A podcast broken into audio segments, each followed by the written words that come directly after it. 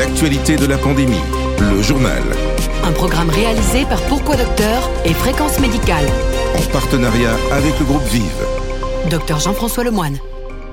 Bonjour à toutes et à tous, ravi de vous retrouver pour les actualités de la pandémie. Nous sommes le mardi 23 février. Au sommaire, trois mots étonnant. Il y a deux semaines, nous avions interviewé le professeur Cyril Cohen, un des responsables de la vaccination en Israël, un entretien qui nous avait fait comprendre que la démonstration sur les espoirs de la vaccination se situe pour le monde entier dans cette incroyable phase 3 de près de 9 millions de personnes à l'échelle de tout un pays. Nous avons voulu savoir comment se poursuivait cette opération inédite. Étonnant, vous l'entendrez. Deuxième mot, parfait. On l'attend mi-mars, le quatrième vaccin, celui de Johnson, arrive avec un formidable atout compte tenu de la conjoncture, son utilisation en une seule injection. Une stratégie qui pose des questions auxquelles répondra Thelma Léry, la directrice médicale infectiologie de ce laboratoire, mais on va découvrir un vaccin qui coche presque toutes les cases. Le vaccin parfait de la pandémie, à vous de juger. Enfin, brutal, avec le coup de gueule, le mot est faible, de Gilles Bonnefond, responsable syndical des pharmaciens, qui s'en prend de façon très frontale à ses confrères syndicalistes médecins qui l'accusent de se mettre en travers de la vaccination dans les officines. Une décision qui paraît toutefois actée par l'exécutif. Le journal de la pandémie.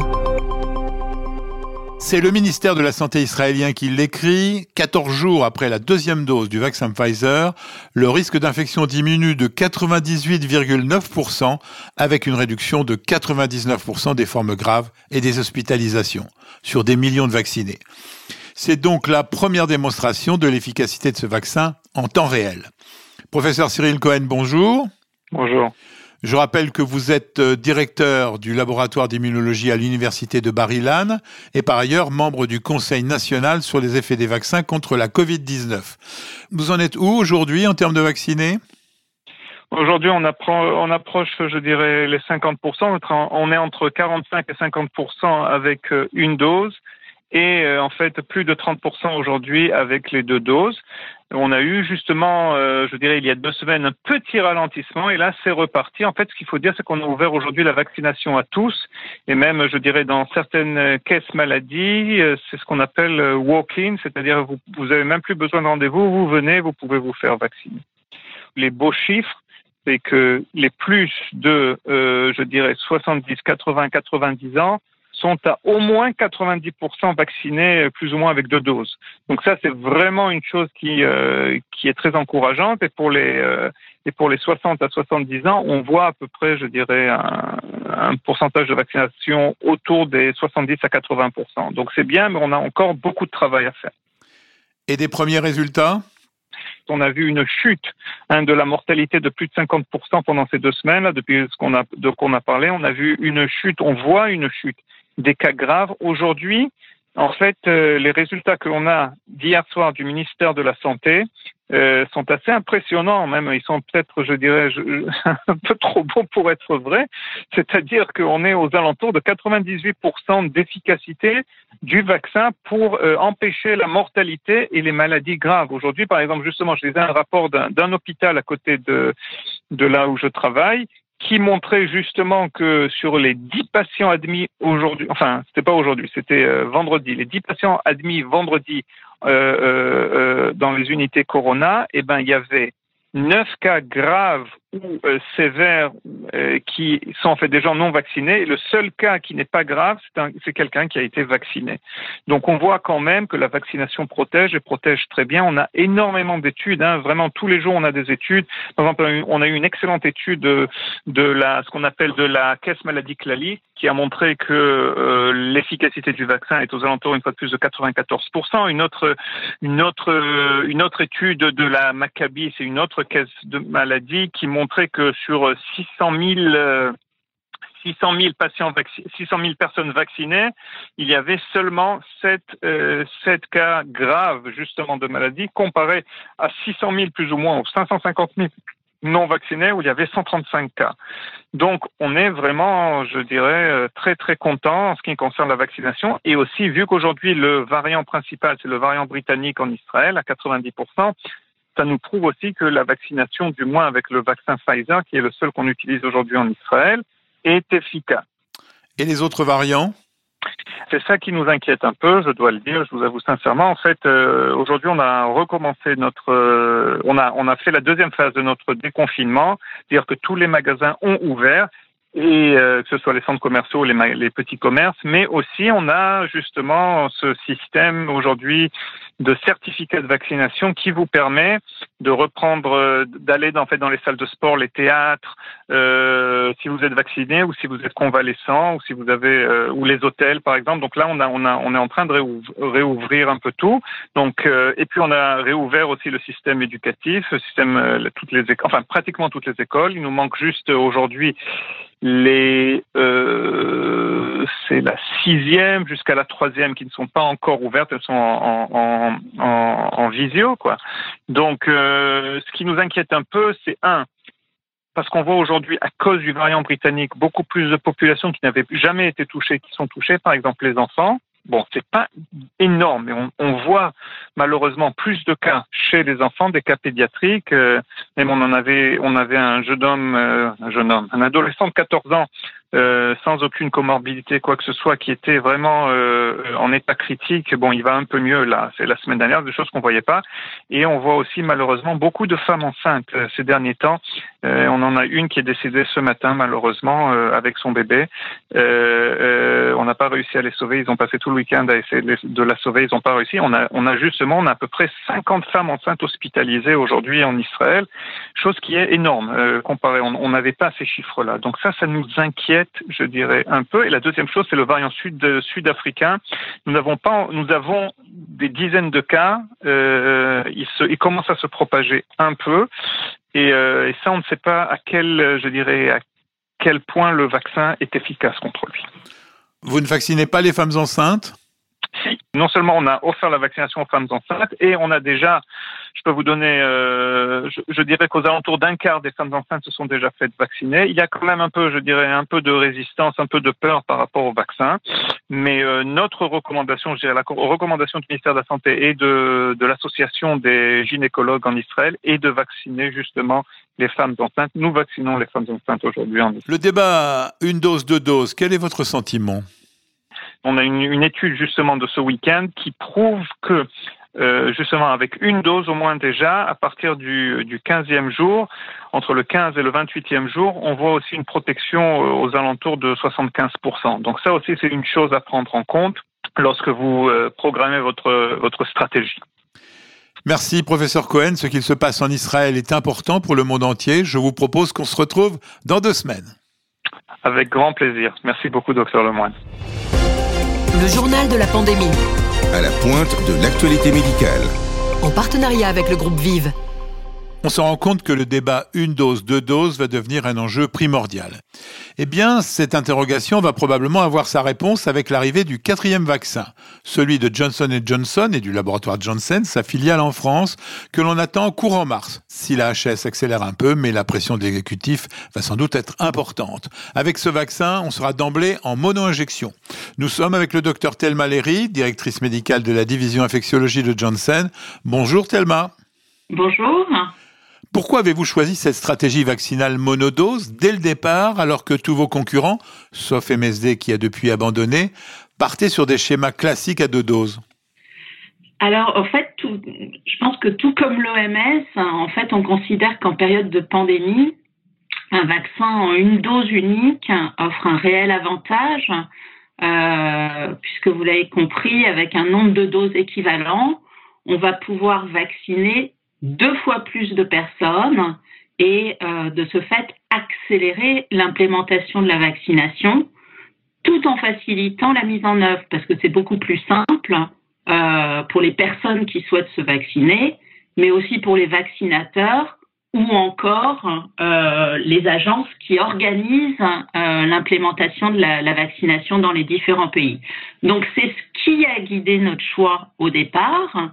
Et ensuite, à partir de ce choix, parce que les données des essais précliniques et aussi les données des essais cliniques chez l'homme, les toutes premières données, nous ont conforté sur la capacité de notre vaccin à conférer cette protection avec une seule dose. Devant une analyse stratégique aussi logique et simple, on est en effet surpris que vos concurrents n'aient pas fait la même chose. Vous espérez une efficacité de quel ordre? Alors en fait, l'étude dont les résultats ont été communiqués il y a quelques semaines maintenant, donc la grande étude de phase 3, montre qu'on a eu une efficacité de 66% sur les formes modérées à sévères, mais surtout de 85% sur les formes sévères et critiques de Covid, donc celles qui entraînent un recours au système de soins, qui entraînent les hospitalisations, voire les décès. Donc c'est ce chiffre qui nous paraît important avec une seule dose et notre vaccin. Avec quelle vitesse de progression? Alors en fait, si on est sur les formes euh, sévères à critiques, on voit clairement un effet du vaccin qui démarre dès le septième jour après la vaccination. Lorsqu'on est sur des formes plus modérées, l'effet du vaccin démarre à partir de 14 jours. Mais les chiffres que j'ai annoncés tout à l'heure, c'est des chiffres 28 jours après la vaccination. Vous êtes efficace à tous les âges et pour les principales comorbidités? Pour le moment, on a juste euh, les moins de 60 ans, plus de 60 ans. On a des niveaux d'efficacité comparables. En revanche, on n'a pas encore euh, l'ensemble des analyses en fonction des différentes comorbidités, donc je ne suis pas en mesure de vous les communiquer aujourd'hui. Alors la forme de votre vaccin, vous êtes AstraZeneca et Sputnik-like ou avec des différences notables? Oui, on appartient à la même famille de vaccins, celle des vaccins à vecteurs viraux. La principale différence, vous l'avez compris, c'est le choix du schéma vaccinal. Nous, on a une dose unique, car on considère vraiment que c'est un avantage en période de pandémie. Euh, et l'autre élément qui nous distingue en fait des deux autres vaccins, c'est le choix du vecteur. Alors, c'est un adénovirus humain pour euh, nous-mêmes et Sputnik. Euh, c'est un adénovirus de chimpanzé pour AstraZeneca. Et puis l'autre élément qui nous distingue, c'est aussi le choix de l'insert, c'est-à-dire le fragment d'ADN euh, qui est inséré à l'intérieur du génome de l'adénovirus pour coder la protéine S. Mais sinon, on va dire que on appartient à la même famille. Vous menez des essais à deux doses au cas où vous le demanderez? C'est pas au cas où on nous demanderait, c'est euh, une décision qui a été prise dès le départ. En fait, d'emblée, on a décidé d'évaluer les deux stratégies. Une dose pour répondre à l'urgence pandémique, mais aussi euh, se donner la possibilité d'avoir un schéma en deux doses c'est-à-dire que les données qu'on a évoquées tout à l'heure en termes d'efficacité, pour le moment, ce sont des données d'efficacité à trois mois. Et à ce jour, aucun vaccin ne sait s'il va protéger pendant six mois, pendant un an, pendant deux ans, parce que tout simplement, on n'a pas le recul. Et donc, on ne sait pas si euh, peut-être un jour, il va falloir en fait une deuxième dose pour pouvoir maintenir cette protection sur le plus long terme. Ou peut-être euh, que chez certains sujets, une dose va suffire et chez d'autres, il y aura un intérêt à avoir une deuxième dose. Donc en fait, on voulait d'emblée démarrer ces deux essais pour pouvoir avoir un, un développement très complet et répondre à toutes ces questions rapidement. Vous avez en effet une analyse stratégique très complète. L'Europe vous a commandé 200 millions de doses pour 2021, donc théoriquement 15% pour la France, ce qui permettrait de vacciner 30 millions de Français cette année, ce qui est énorme. Vous commencez quand la production? Ah, la, production, elle a déjà commencé. Hein. Euh, la production, elle a commencé euh, dès l'été dernier, en fait. Euh, parce que de toute façon, euh, pour avoir des doses disponibles au moment de l'AMM, il fallait impérativement démarrer en parallèle des essais cliniques les processus de production. J'ai lu aussi que le grand frère Sanofi est prêt à donner un coup de main. C'est vrai, c'est une bonne nouvelle. Ça fait partie euh, de l'un des partenariats qui ont été signés avec Johnson Johnson pour nous permettre justement de, de monter au fil du temps en capacité de production et pouvoir tenir nos engagements d'un milliard de doses livrées en 2021 pour faire face à cette pandémie. Quel est le prix de votre vaccin, si vous pouvez le communiquer? Alors, je ne vais pas vous donner un prix précis, mais euh, le, le prix c'est moins de 10 dollars pour une dose. Donc autrement dit, moins de 10 dollars pour euh, vacciner un individu. Euh, et l'autre point qui est, euh, à mon sens, important à ajouter, c'est que euh, Janssen s'est engagé à ne pas réaliser de profit avec ce vaccin pendant la période pandémique. Merci de ces explications très complètes, pas faciles à obtenir, je tenais à le souligner, chez vos concurrents. À bientôt, merci. Reste à obtenir l'autorisation de mise sur le marché. Espérons qu'elle ne tardera pas trop pour ce vaccin décidément bien né. Le journal de la pandémie. À la pointe de l'actualité médicale. En partenariat avec le groupe Vive. Bonjour Gilles Bonnefond. Bonjour. Le circuit de vaccination avec le vaccin d'AstraZeneca est désormais bien connu. Les médecins généralistes vont commander chez les pharmaciens de quoi en réaliser 10 de rang. Mais une question reste sans réponse. Ces vaccins qui seront dans vos frigidaires, vous aurez le droit de les utiliser quand même? Ben, c'est une incongruité, c'est-à-dire que de, de, ne pas avoir autorisé pour l'instant la vaccination par les pharmaciens va retarder l'accès à la vaccination à la population, puisque aujourd'hui il n'y a que 28 000 médecins qui se sont portés volontaires pour vacciner sur les 105 000, sachant que euh, il sera compliqué pour eux, sur la population cible, d'avoir des rendez-vous de 10 personnes à la fois dans un délai d'une demi-journée. Donc ça va être compliqué. Donc euh, je pense qu'il est temps d'arrêter ce combat et de retarder l'accès à la vaccination à tous les effecteurs qui peuvent faire le travail à proximité des patients. Pourquoi serait-il plus simple pour les pharmaciens de réunir 10 personnes? Parce que d'abord, on élargirait la vaccination aux 11 millions de personnes qui ont entre 50 et 65 ans, sans prioriser euh, des patients à risque de comorbidité, puisque c'est ça qui va être compliqué. Ils sont à peu près 2 millions sur les 11 millions de personnes, dont arriver sur des personnes qui sont en activité, entre 50 et 65 ans, de leur demander de venir au cabinet médical et euh, d'être là dans la demi-journée pour toutes ces personnes pour pouvoir se vacciner dans le même cabinet médical, ça va être compliqué. Donc en fait, il faut élargir de suite puisque les doses sont en train d'arriver et que les doses qui ont été distribuées, euh, qui sont prévues cette semaine pour la distribution, ne seront distribuées qu'à moitié parce qu'il n'y a pas assez de médecins qui ont pris des rendez-vous. Tout cela est quand même un peu paradoxal. Le gouvernement veut qu'on accélère, vous êtes prêts et vous accusez les généralistes de se mettre en travers?